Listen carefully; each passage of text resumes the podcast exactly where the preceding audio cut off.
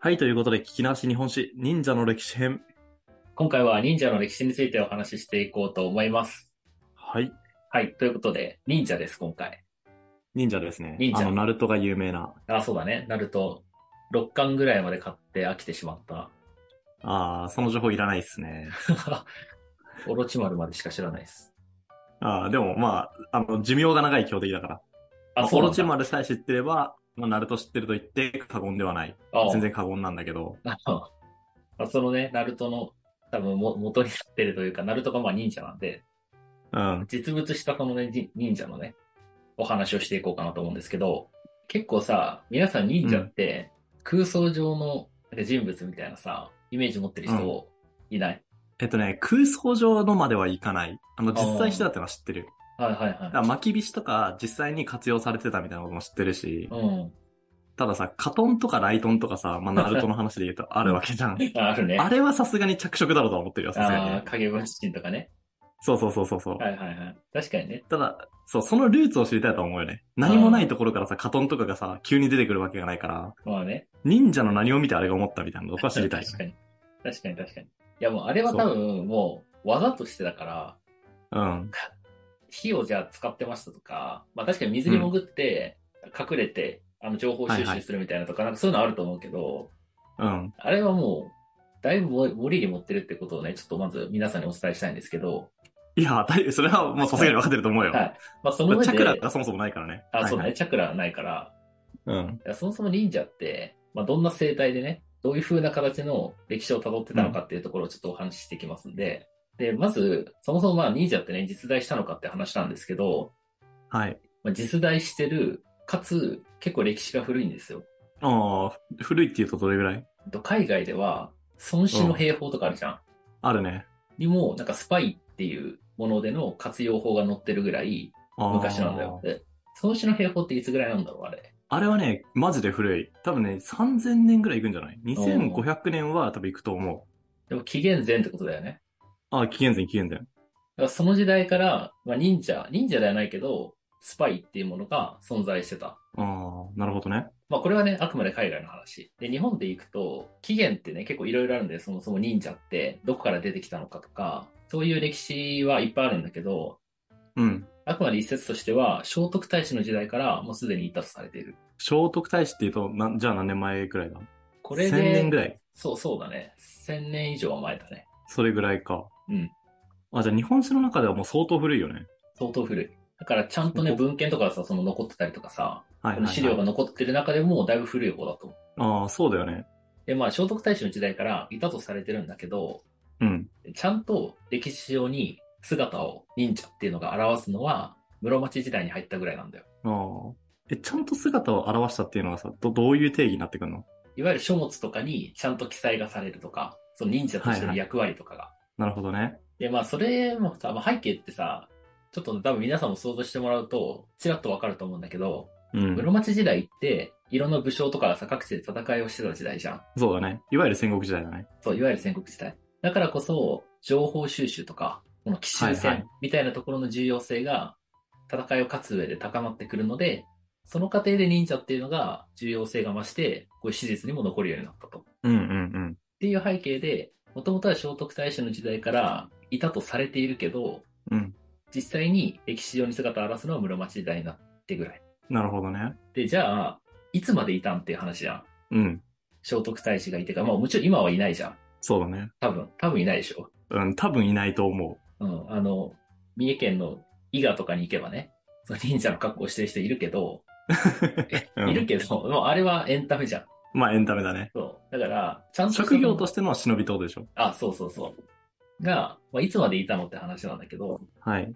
実は、江戸時代の後期までは一応いたんだよ。あ、でもだいぶ古い。150年とか200年ぐらい前まではいたってことだよね。そうだね、そうそうそうそう、いた。だから、ひいおじいちゃんとその父親ぐらいの時はワンチャンいたってことだよね。ワンチャンいたと思う。へーでもまあ多分その頃にはね、みんなが想像してる、あの、ナルトとかみたいな感じの忍者じゃないんだよ。 いや、さすがに最初からナルトみたいな忍者はいないと思って るよ。でもなん室かああいう町の時に活躍した忍者は別にナルトみたいな忍者だと思ってないから。でも多分イメージとしてはさ、室町とかはうん。結構暗闇の中パーって移動して情報収集とかしたりとかして、はいはい。多分皆さんがイメージする忍者っていうのは室町時代とかの方で、うんうん。江戸時代とかになると、どちらかというと、将軍の警備役とか。ああ、じゃあ SP みたいな感じなんだ。あ、そうそうそう、SP。どちらかというと白昼堂々を将軍に付き添って、もう何か害を及ぼそうもんだったら帰り道にしてやんぜみたいな雰囲気をまき散らす人って感じあーえっとね、そういう白昼堂々っていうとね、もうちょっとイメージ違うかもしれないんだけど、へえ。夜とかに移動したりとか、はいはい。戦の後とかにさ、うんうん。帰る時とかあるじゃん。あるね。そう、ああいう時とかに、ちゃんとした道をこの、先導して歩くとか、ああ。周りから誰か武将が襲ってきた時とかに、はいはい。なんか撃退するとか、そういう感じの役割でもあるし、まあ、情報収集をして、なんか反乱を起こそうとしてる人たちを、事前に食い止めるみたいな意味の警備役。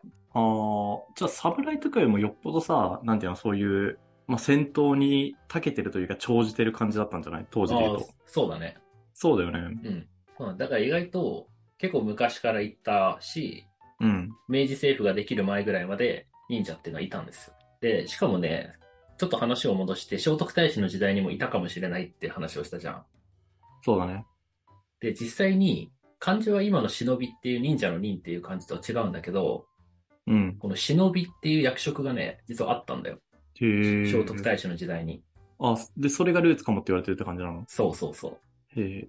で、まあ、さっきも言ったように、忍者っていうのは時代によってね、この役割が異なってくるわけなんだけど、はいはい。戦国時代っていうのは敵の国に侵入をして情報収集をするっていうのがもう一番の役割。うんうんうん。で、他にも重要人物とかの暗殺を陰で行ったりとかもする。はいはい。だからこれが結構忍者のイメージじゃない一番。うん。これはもうほんとストレートに、忍者といえばみたいなイメージはこれだね。そう。だからもうまさに、こういうのを戦国時代はやっていて、うんうん。で、江戸時代にはさっき言ったような感じで、将軍の警備役をやってたと。はいはい。ちなみうにん、海は、有名な忍者ってなんか誰か知ってますえ、もうこれ完全にディギレースだと思うんだけど、うん。 服部半蔵以外に思いつく人っていないと思うんだよ。確かに。うん。もう間違いなな。いのはいで、服部半蔵ですね。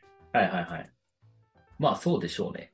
その通りです。そう、その通りね。まあやっぱ有名な忍者って服部半蔵なんですよ。多分もう、皆さんこれしか知らないと思うんです。俺も知らなかったです、正直。 もしかしたら知ってる人もいるかもしれないじゃん。あ、そうだね。確かに。うん。ほぼほぼ皆さんは服部半蔵の名前を思い浮かべると思うんだけど、そうだね。まあ、その服部半蔵ね、まあ、一番有名な忍者なので、少しだけ取り上げると、うん。徳川家康に仕えてましたよね、と。あ、そうなんだ。そう。家康に仕えてた忍者で、へえ。でこれがマジで意外なんだけど、実はね、世襲制なんだよ、服部半蔵って。あ、でも俺これね、聞いたことあるんだよね、どっかで。マジですごい。うん。じゃあなんか血血のつながりがある世襲制とかじゃななかった気がしてて、うんうんうん。なんか服部半蔵ってなんかポジションの名前みたいなイメージがある。あ、すごい。そうだよね。そう。今から言おうと思ってたこと全部言われた。あ、ごめん。でも、そう。服部半蔵っていうポジションがあって、そこに代々つくみたいな感じ。あそうだよね。一族のトップの名前なんだよね。確か服部半蔵ってのは。そうそう そああ、気持ちいいわ、これ。ちょっと今後もやっていこうと思います う。。はい。言おうとしたことを先回りするってちょっいとやう。めてくれよ、なんか。俺のその、ピッチが崩れるわ。 間違いない。そうで、世襲制で、しかも12代も続いてるんですよ。あ、それすごいね。そう、すごい。だから結構老舗で、はいはい。で、徳川家康に仕えていた、いわゆる有名な服部半蔵は2代目です。うんあ、でもその段階で2代目なんだ。そう。あ、じゃあ結構代替わりは早いんだね。そうだね。